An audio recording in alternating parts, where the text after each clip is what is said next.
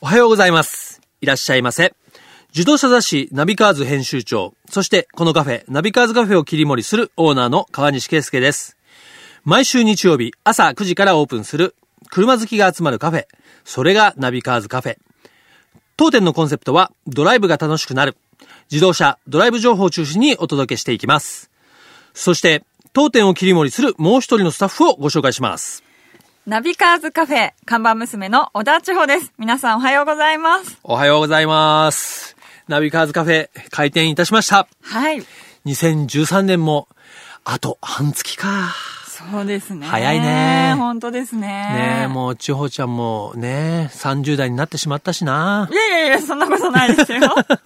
まだまだです。ねえ、はい9月にオープンしてね、このカフェもどうかなもうだいぶ軌道に乗ってきたのかなお客さんはちょっとは増えてるような気もするんだけどね。そうですね。カフェの忘年会みたいな、できたらいいですね、今月。あ、やりたいね。はい忘年会やらないと。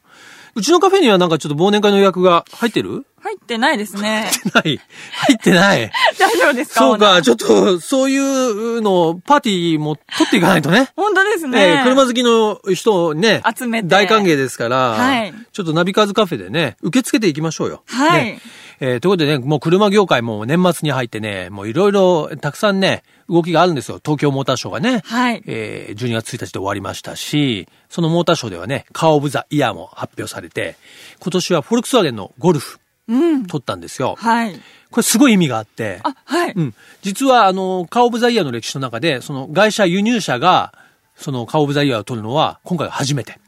そうなんですね。これまではずーっと日本車で、惜しい時もあったんだけど、はいやっぱあと一歩で取れなかったんだけど、うん。今年はホンダのフィットをね、抑えて、えーゴルフがカーオブザイヤー取ったということで、自動車業界的にはもう非常に大きい出来事でありましたね。ううんん。えーね、そんなことで2013年もですね、いろいろあった、えーまあ車業界もいろいろありましたが、ね、このナビカーズカフェも始まりまして、ねはいえーあとは半月頑張っていきたいと思います。といったところで毎週日曜日の朝9時にオープンするクストスプレゼンツナビカーズカフェ。スイスの高級腕時計ブランドであります。クストスとのコラボレーションで、オーナーの川西圭介と看板娘の小田千穂の二人でお届けします。よろしくお願いします。自動車雑誌ナビカーズ編集長、そしてこのカフェ、ナビカーズカフェを切り盛りするオーナーの川西圭介です。看板娘、小田千穂です。今週ナビカーズカフェに来ていただいたお客様は、はい。株式会社ギフト代表取締役の山本由紀さんです。よろしくお願いします。おはようございます。山本です。おはようございおます。はようございます。この番組始まった時からですね、いつか遊びに来ていただきたいと思っておりましたので。ありがとうございますありがとうございます。はいええ山本さん、今、あの、株式会社ギフトの代表とご紹介したんですけれども、えー女性誌、えードレスという今年創刊されたえー雑誌がありまして、そちらのドレスの編集長というふうに、えーご紹介してもいいかと思うんですけれども、はいはいえーえー今年ですよね、創刊されたの4は月創刊したんですけれども。よねはい。もう話題の。はい。看板娘知ってるドレス。え、知っ てますよ。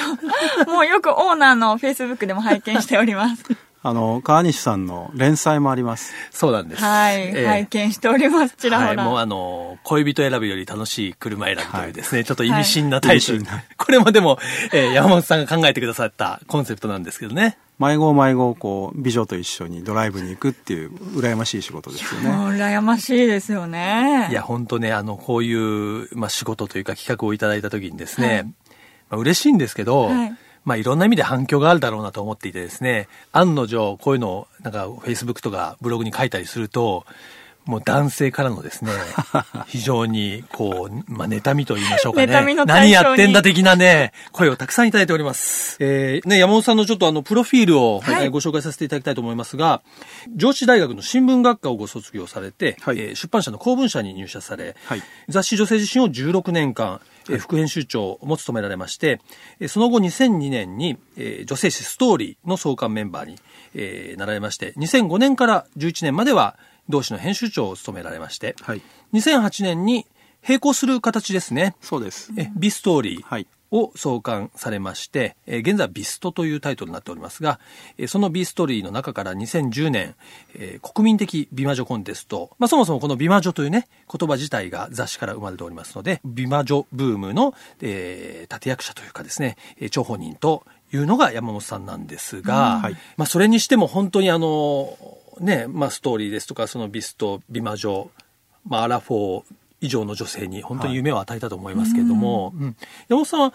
でもまあ、あの、編集者一筋ですが、女性誌に関わられたのは、まあ、その中では後半になるんですよねい。やいや、あの、女性自あ、身ってそうか、女性自身。あ、あ、そうか。はいそうですね。フずっとァッション誌ではないファけッショど、ン誌ではないけどあ、じゃあ女性誌一筋。一筋なんですよ。なんかちょっと長者意外じゃないですかなんか女性誌っていうとあさ、ーなんか女性誌が、こう、女性が作ってるようなイメージもそあうるじでゃんす。ね。女性の方が作ってるまあイメ女ージな性んで自身すけどはまあ別としてね。。考えたこともなかったけど、はい。 男にはあんまり興味ないんですよね。あ、まあそうですよ ね。なるほど。なるほど。でなおかつその最初にね月刊誌の編集長になったのは「ストーリーっていう雑誌で,、でその頃はまだね40代、まあ、あれの雑誌40代なんですけど、40代の女性たちって解放されてなかったんですよねでやるべきことがいっぱいあったから楽しかったですよねで今の「ドレス」っていう雑誌作ったのもドレスっていうのはまあアラフォーの自立した女の人たちがターゲットなんですけど、まあ、働いてる人が多いんですけどね、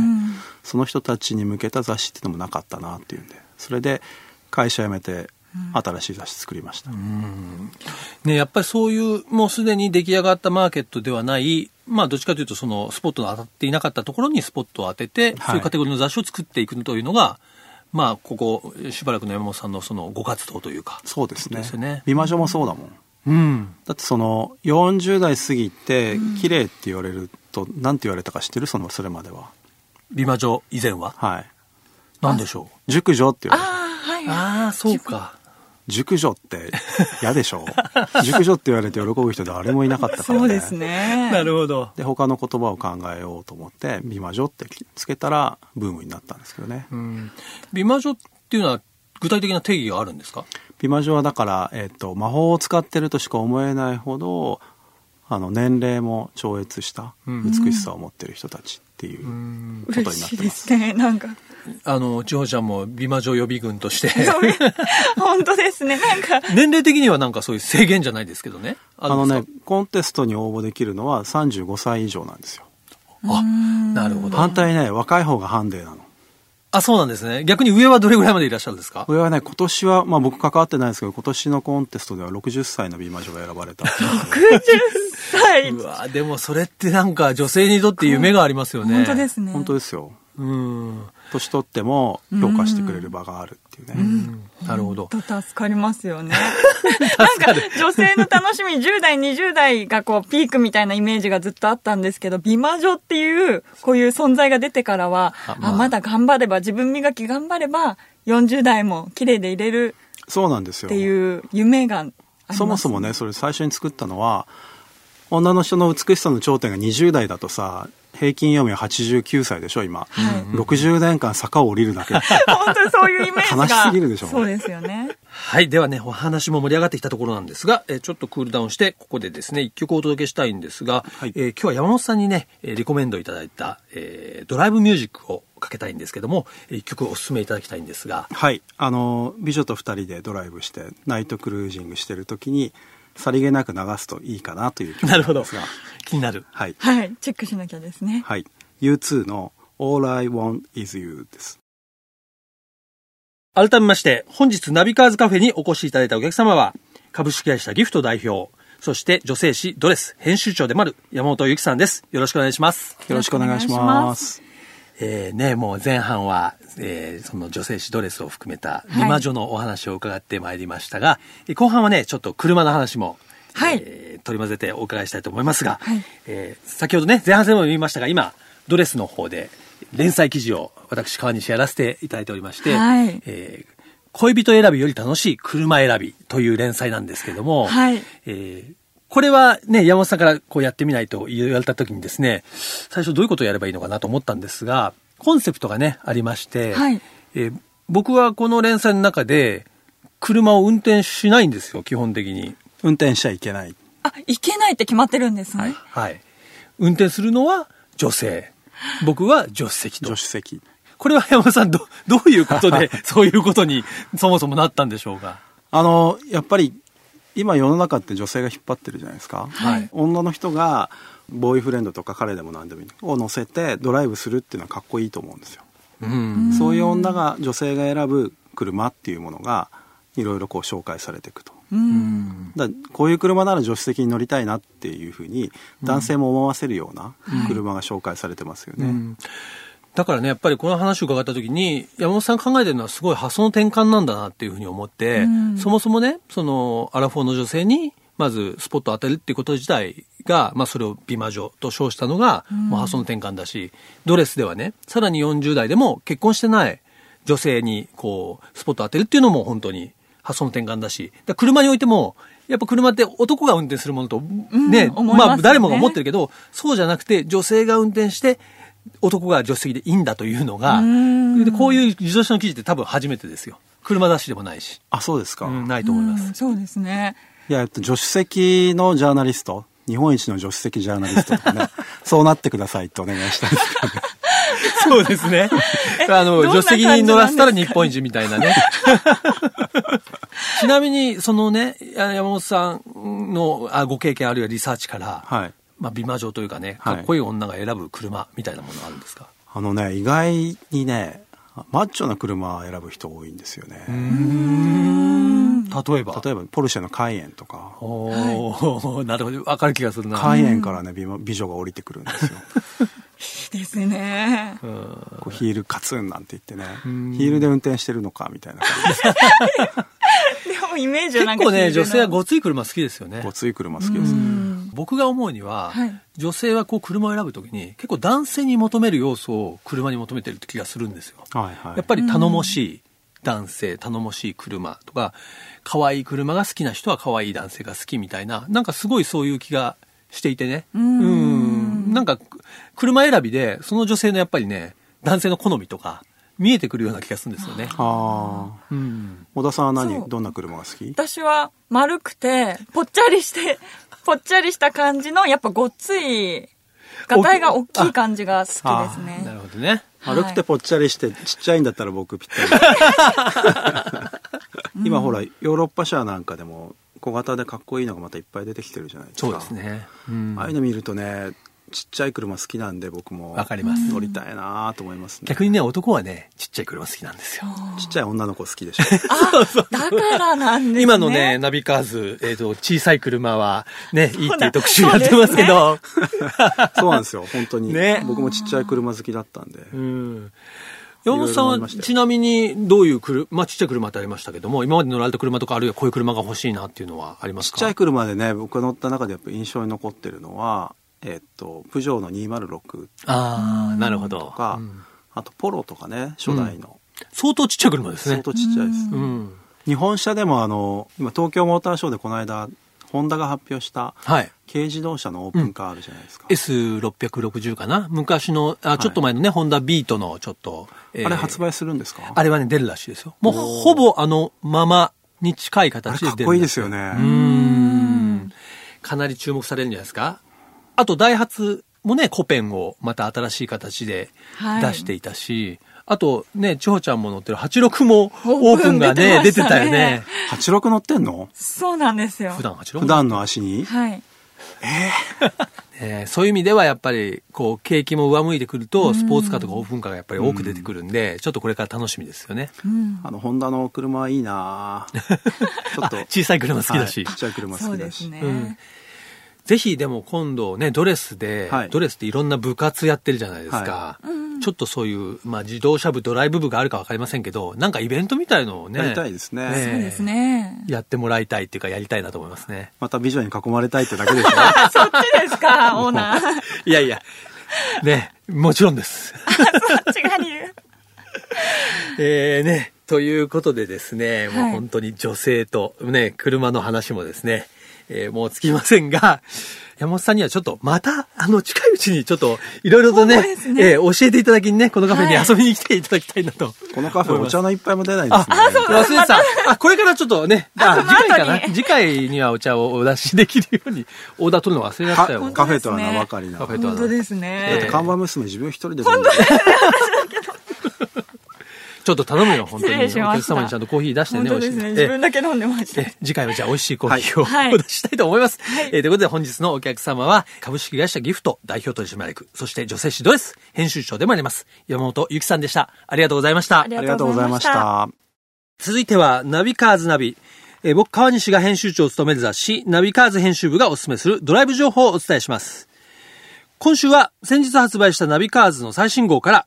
グルメドライブの特集で紹介した、とっておきのスポット情報をお届けしたいと思います。雑誌ではこう思わずドライブしたくなる素敵なお店を何軒も紹介されていたんですけれども、はいその中でも気になったのはあの華麗なるドライブっていうのも非常にネはいーミングからして、あそうね。気になったんですけどあの、自動車ジャーナリストのね、渡辺俊美さんって、もう、カレーの大好きなジャーナリストの方がいて、あーおすすめのその人が毎、毎後ね、おすすめするカレーを、カレーなるドライブというのが。えそれも、最近私カレーにちょっとハマっていて、 辛いのはちょっと苦手なんですけど、美味しいカレーにハマってるので、もうそれがえなるほ気どに。なったのもあるんですけど、はい。あとはあの、江ノ島にあるロンカフェ、はいやっぱスイーツ、そうですね。日本初のフレンチトースト専門店ということで、こちらもね、カーライフエッセイストの吉田由美さんが勧めてくれたお店ですが、はいえーね、今回はちょっといろんなそういう食べに、ドライブして食べに行きたいドライブスポットを結構たくさんご紹介したんですけども、はいえー今日はですね、その中でもがっつり行きたい男性のために、沼津にある和風レストラン、小金さんを紹介したいと思います。はい、えーこちらね、雑誌にも掲載していますけども、こちらのジャンボエビフライ定食は、なんと長さ25センチのエビフライが2本合わせると50センチと食べれるんでいすう、えかーそんなにの定食、もう、ちょっとしたね、フードファイトだと取材に行ったライターさんは、えー言っていましたけども、はい。ただもちろんね、あの、大きいだけじゃなくて、このエビフライ、あの、オーダーが入ってから、衣をつけて揚げ始めるんですけども、こう、衣がね、サクッとしてて甘みがあって、やっぱりしつこくない。そして、エビ自体も巨大なんだけど、その大味じゃなくて、そのエビ自体もやっぱ美味しいから、まあだ、女性はわかんないけど、まあ男性だったら、この25センチかける2本、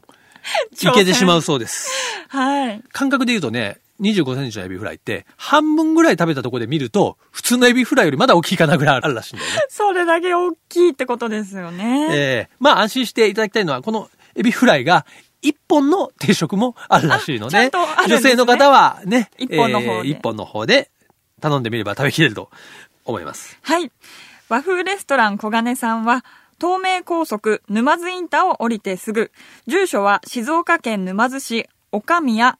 1285になります。そしてナビカーズを見ましたというと、ソフトドリンク1杯のサービスがあるそうです。そう。今回の特集は、はいえー4件お店紹介してるんですけど、その全てにね、ナビカーズをえー読みました特典というのをつけていただいたんでおー、ソフトドリンクとかですね、デザートがサービスとか、ナビカーズを読んだというと、そういうサービスがありますので、はいぜひ雑誌片手にそうですね行っていただきたいなというふうに思います。はいそしてもう一つ、この番組でコラボレーションしているスイスの高級腕時計メーカー、クストス。こちらクストスがスポンサードするイベント、ホノルルトライアスロンの情報もお伝えしたいと思います。はい。このね、ハワイのホノルルで行われるトライアスロン、僕も今年出場したんですよ。はい。ね、えーこのね、2014年も開催が決定しまして、引き続きクストスがスポンサーします。開催日は2014年の5月18日の日曜日。はい。まだね、半年あるけど、実はね、やっぱりトライアスロンっていきなり出られないから、んこうトレーニングをするじゃないですか。そうすると今からやっぱりエントリーして、やっぱ半年はね、練習しないとそういですねけないんで、もうそろそろ皆さんこれ準備しないとっていう感じですよ。はい。私もあの、サイト拝見して、あの、初心者の方向けなのか、10キロランっていうのがあったので。あるあるある。あ、それだったら私もいけるかなって。いやいや、やろう、トライアスロン。 ね、えーということでね、このはいクストスが、えースポンサードするホノルルトライアスロンは、すでにエントリーも始まっています。ホはいームページからエントリーが可能です。はい。ホノルルトライアスロンの詳しい情報は、ホノルルトライアスロン .jp でご確認ください。はい、ぜひ頑張って参加しましょう。はい。クストスプレゼンツナビカーズカフェオーナーの川西圭介と看板娘、小田千穂でお送りしてきました。最近千穂ちゃんね忘年会なんか続いてるみたいだけど、そうですね、朝ちゃんとねしゃっきりカフェに出勤してきてくださいよ朝弱いのでち ょっとダメダメですが、ちょっとこのカフェの忘年会も楽しみにしてます。やりましょうはい、はい、そして、このナビカーズカフェのご意見、皆様からお待ちしています。おすすめドライブスポットとかあのドライブミュージック、そして皆さんのこう愛車トークなどお寄せください。カフェのアドレスは、ナビカーズアットマーク、fmfuji.co.jp、navicars アットマーク、fmfuji.co.jp です。ご意見、ご感想お待ちしております。毎週日曜日朝9時からオープンする車好きが集まるカフェナビカーズカフェまた来週です。お車を運転中の皆さん、安全運転で素敵な日曜日をお過ごしください。クストスプレゼンツナビカーズカフェ。オーナーの川西圭介と、看板娘、小田千穂でした。それでは皆さん、楽しいドライブを来週もご来店お待ちしております。